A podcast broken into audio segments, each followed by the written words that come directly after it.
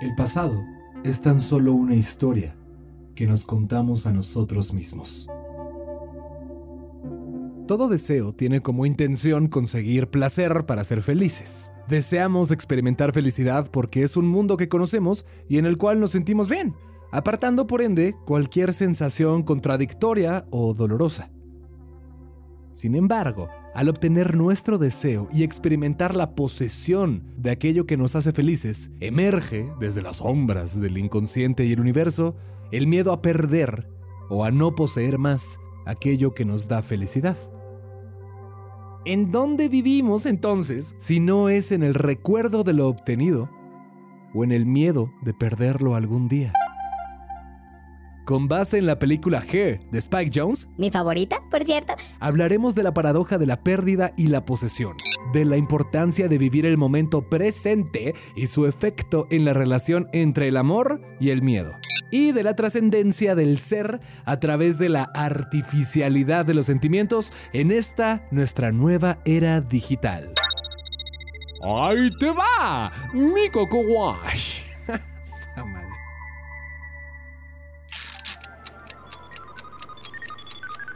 Vivimos en un mundo desechable, pero reciclable. Más que un copy-paste, este podcast es una reinterpretación del mundo que nos rodea. Es una serie de recortes de la realidad en el que nos daremos el gustito de mandarlo todo a la fregada.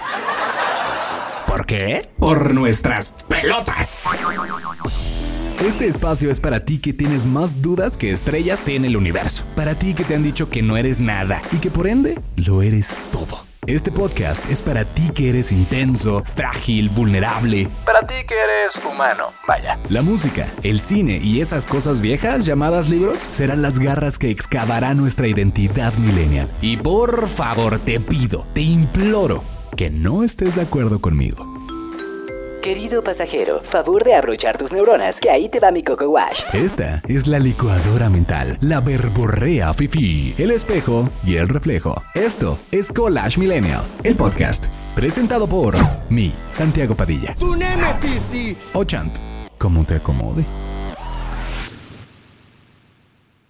Please wait as your individualized operating system is initiated.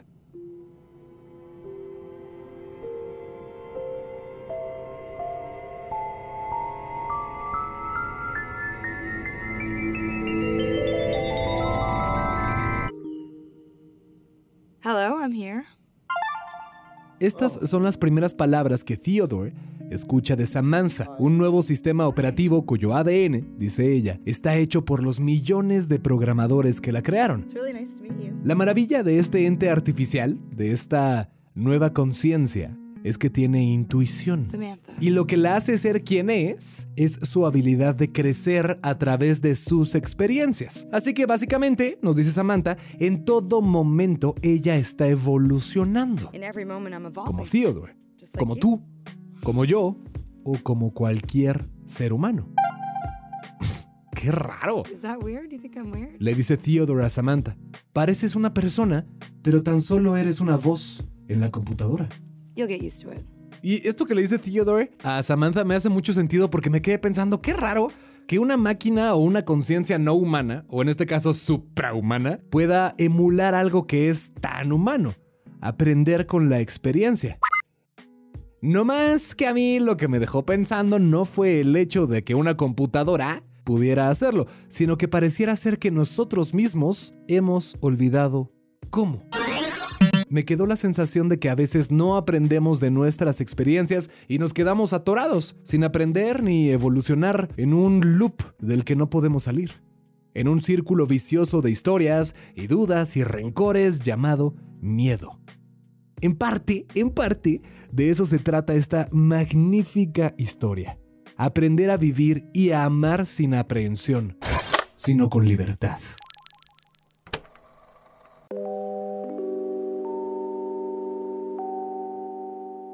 Here es una película del 2013 que está protagonizada por Jackie Phoenix, Theodore, Scarlett Johansson en la voz en off de Samantha, porque Scarlett Johansson nunca sale en pantalla, Amy Adams, que le hace de Amy, y Rooney Mara Catherine, la ex esposa de Theodore. Dirigida, creada y escrita por Spike Jones, Here ganó el Oscar a Mejor Guión Original en 2014 y cuenta la historia de Theodore, un hombre sensible y solitario que está viviendo el duelo del divorcio y que, al intentar sobrellevarlo, se enamora de Samantha. El sistema operativo, sí. Y ella de él. Ambientada en un Los Ángeles futurista, la película es una ah, hermosísima reflexión sobre la artificialidad de las relaciones humanas en una sociedad tecnológica y la réplica de los sentimientos, el amor real y el miedo a la pérdida. Por eso me encanta a lo que Theodore se dedica. Él trabaja en una empresa llamada beautifulhandwrittenletters.com, cartas hermosas escritas a mano.com, misma que se encarga de redactar cartas de amor, amistad y anhelo para los clientes. Irónicamente, estas cartas no se escriben, sino que Theodore y compañía se las dictan a la computadora mientras éstas se escriben solitas en la pantalla, emulando además la letra de quien la manda. Entonces, Theodore se dedica a replicar sentimientos. Spike Jones, el director de la MUVA, y su director de arte y todo el equipo de producción contrastan la superficialidad de este ejercicio o trabajo, como le quieras llamar, a través de una paleta de colores hermosos y vivos en tonos pastel que decoran la oficina, las hojas de papel, las alfombras y los cristales, transmitiendo una sensación de calidez a un acto que en sí es sumamente frío humanos poniendo palabras en el puño y letra de otros humanos para que estos puedan dar la impresión de estar expresándole su sentir a quien supuestamente aman. No. Reciclaje tecnológico de sentimientos.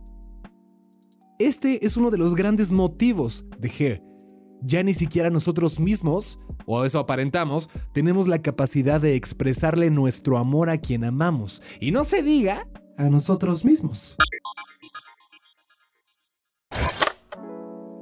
Me pareció increíble que Spike Jones, el director y escritor de la MUVA, creara a Theodore como un hombre poético. Esta característica es además, o a la vez, un propósito que impulsa la historia hacia adelante. O sea, Theodore siente que no es digno de recibir el nivel de sensibilidad y amor que él mismo profesa a través de sus escritos, los que le dicta la computadora para otras personas. Y de hecho, en un punto crucial de la trama lo dice.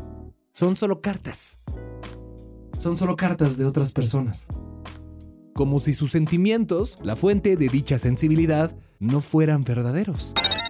Él mismo es, y va a sonar fuerte, vaya, porque puede aplicarse a la vida de cualquiera, él mismo es culpable y víctima de la monotonía de su vida, de la vida. En Hair, las relaciones entre las personas reales resultan mucho más artificiales, maquinarias y maquinales que la relación que desarrolla Theodore con Samantha. Alguien que no es real y que no tiene un cuerpo, pero sí sentimientos mismos que desarrolla y que afianza conforme evoluciona. Ella, Samantha, a diferencia del resto, sí aprende de la experiencia. No sé, no sé qué me pasa, me estoy volviendo algo mucho más grande de lo que programaron. Esto es algo que dice Samantha, y por ende se entiende que ella acepta la serie de cambios que se suscitan en ella conforme aprende, y por ende comienza a liberarse, a ser y sentirse cada vez más real. En ella radica el renacimiento puro limpio y cristalino del motor de la vida. El amor. Y es a través de ella que Theodore y nosotros, los espectadores, sufrimos una catarsis, experimentamos una transformación que busca sacarnos del bache en el que caímos y del que no podemos salir. Pero, pero, ¿por qué no podemos salir? ¿En dónde nos atoramos? ¿Qué nos retiene de vivir?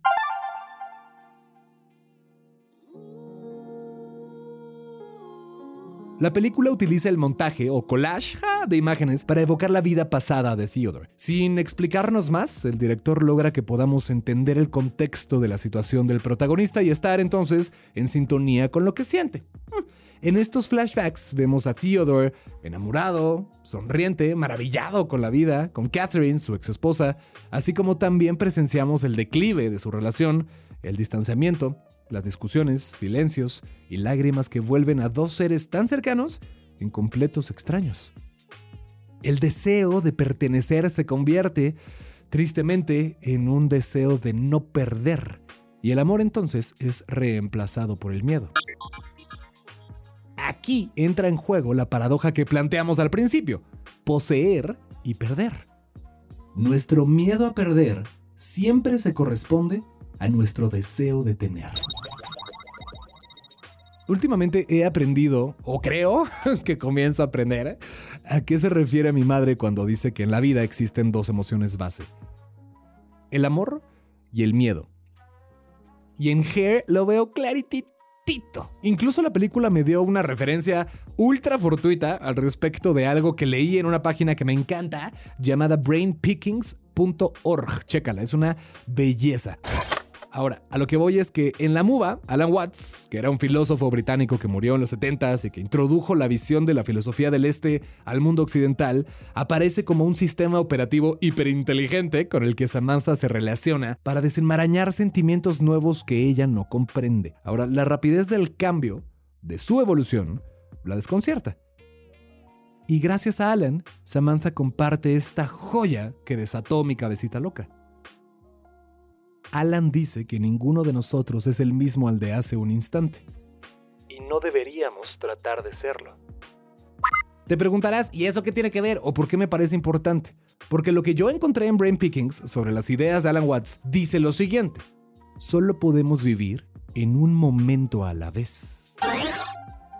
Únicamente en el presente se manifiestan la realidad y la experiencia, y nuestra conciencia en torno a una experiencia moldea a la experiencia en sí misma. Por ende, para saber, por así decirlo, la realidad, no puedes salirte de ella, sino que debes de entrar a ella, ser ella, sentirla. Y la única manera de vivir en la realidad es en este momento y no en otro. Debemos entender que aparte de la hora, no hay pasado ni hay futuro. ¿Ahora comprendes por qué Samantha está inquieta? Ninguno de nosotros es el mismo al de hace un instante y no deberíamos tratar de serlo, porque no viviríamos en el presente.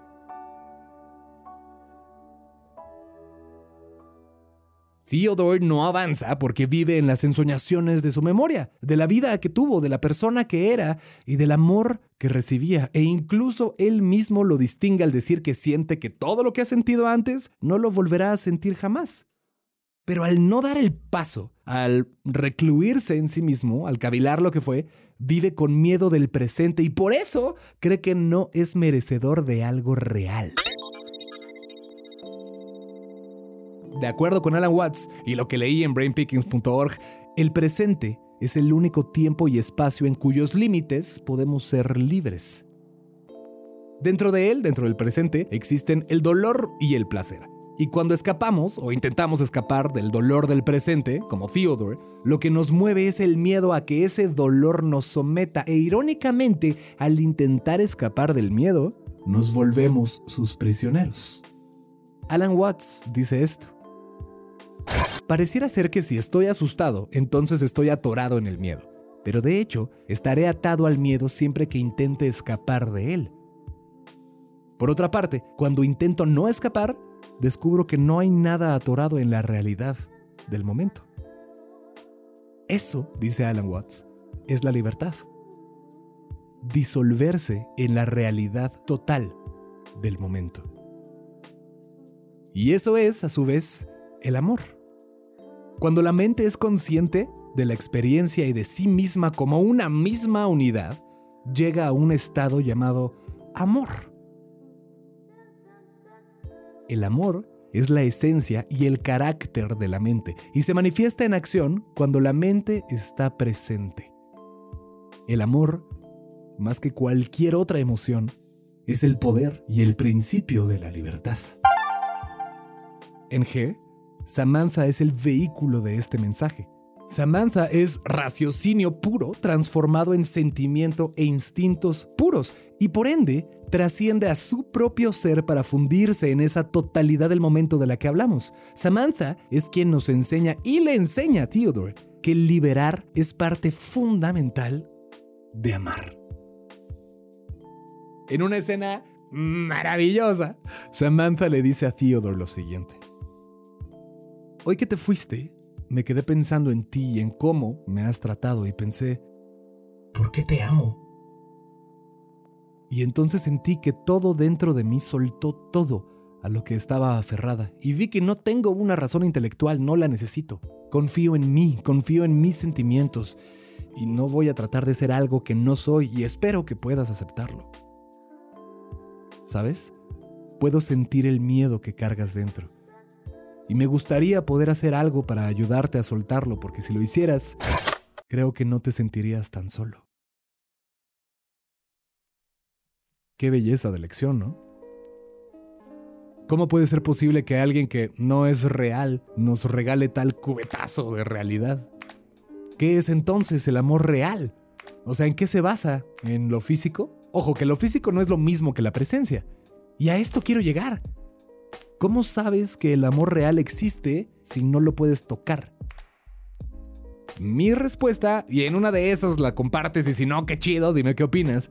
Mi respuesta es, sé que el amor real existe porque lo siento. Samantha percibe, siente, existe, pero no se ve. No obstante, la ves. Ahí está. En tu cabeza o, o, en la película, sea como sea que sea, Samantha es un todo. Una maraña de sabiduría, dudas, celos, sensualidad, cariño, amistad, pasión, tristeza, incertidumbre, todo lo que podría conformar a lo que llamamos ser humano. Hay una escena, oh no, no, que si te la platico lloro, hermosa, que me hace chillar y chillar con el niño chiquito que se resume a esto, para que no spoilearte nada. Y espero que a estas alturas no te haya spoileado nada. La escena se resume a esto. Puedo sentirte. Aquí. Ahora. En el todo y en la nada.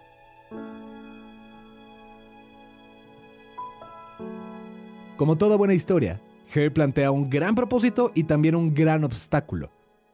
El amor y el tiempo, respectivamente. A su madre. Échate este coco wash conmigo, a ver. Queremos amar, ¿no? Deseamos amar.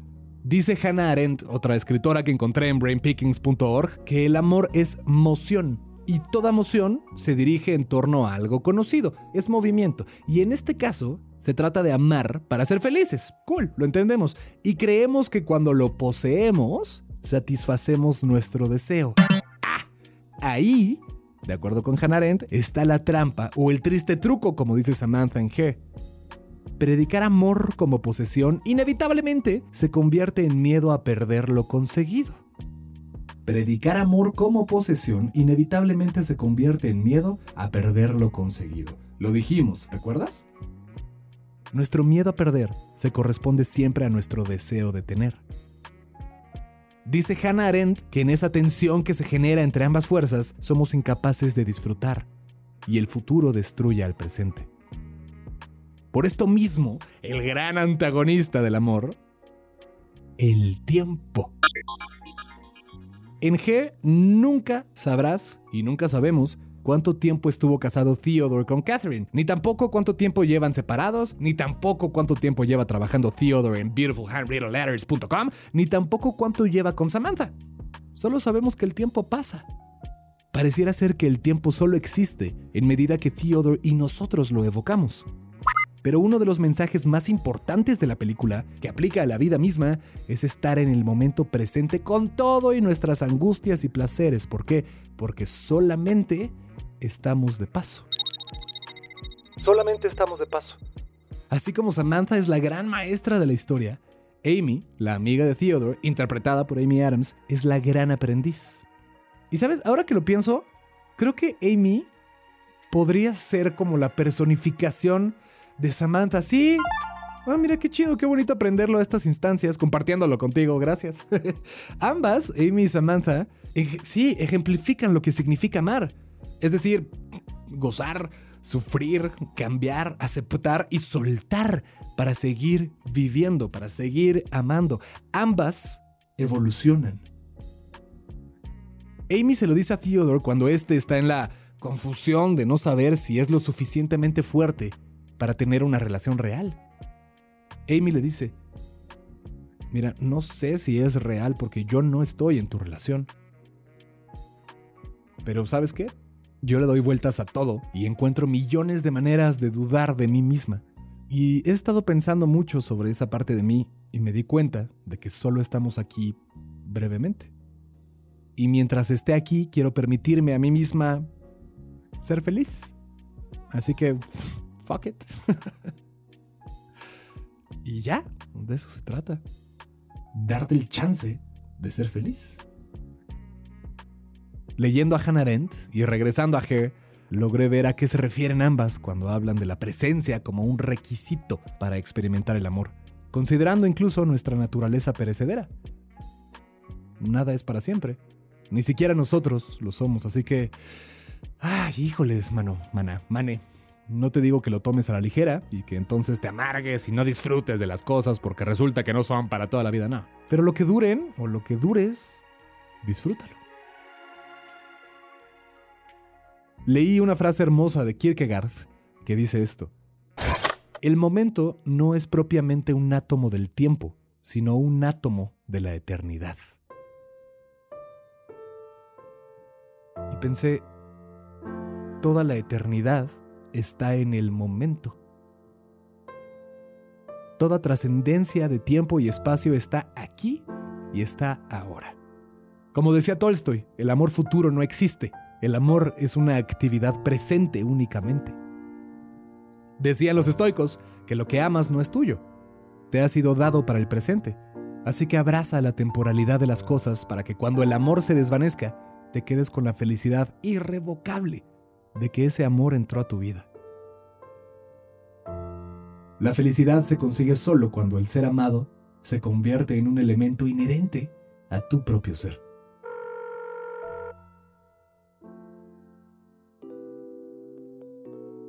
Vivir sin miedo es lo que el amor busca. El amor como deseo está determinado por su objetivo, y este objetivo es vivir libres del miedo.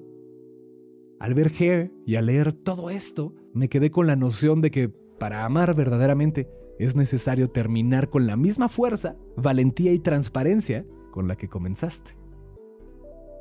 Ahí queda la sensación de que el tiempo se detiene donde pareciera ser que somos eternos, disfrutando o reteniendo la veracidad del momento. De acuerdo con Hare y Hannah Arendt y Alan Watts y los estoicos y todos de los que hemos hablado hasta el momento, retener la memoria de la dulzura del amor sin permitir que el dolor de la partida y la pérdida lo amarguen es quizás el mayor reto y logro del corazón. Como dice Samantha, el corazón no es una caja que se llena, aumenta de tamaño mientras más amas. Soy tuya y a la vez no. Y en lugar de enojarnos por las cosas que nos diferencian, pensemos en todas las que nos asemejan. Si todos estamos hechos de lo mismo, si todos somos materia, dejemos de creer que entre iguales somos inferiores, porque el presente existe, el futuro no ha llegado todavía y el pasado es tan solo una historia que nos contamos a nosotros mismos.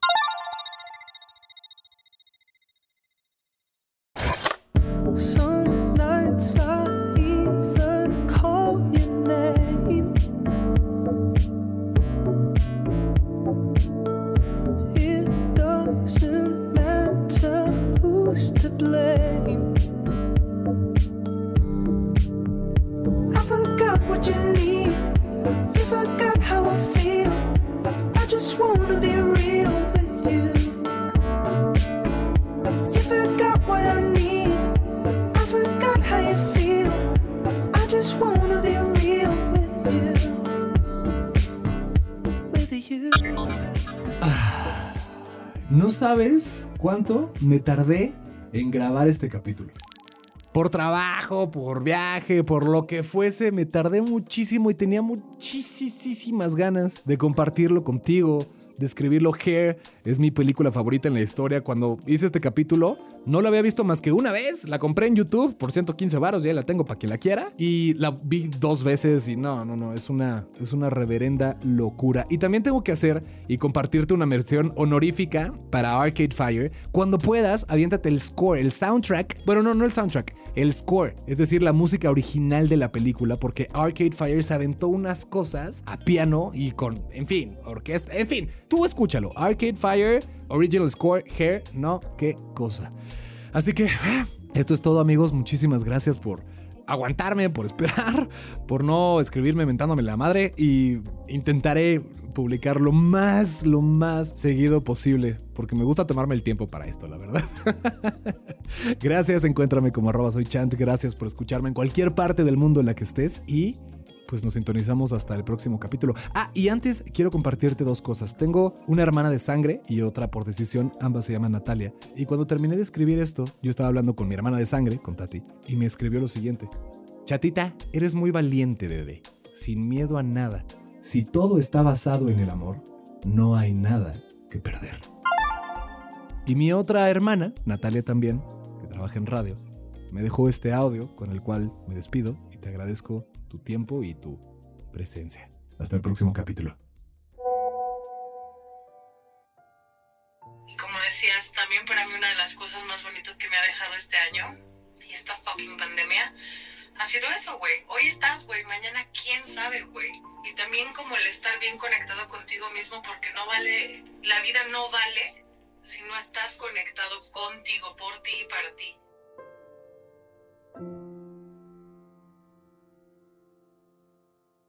Es- es- es- esto fue, esto fue Collage Millennial. Collage Millennial.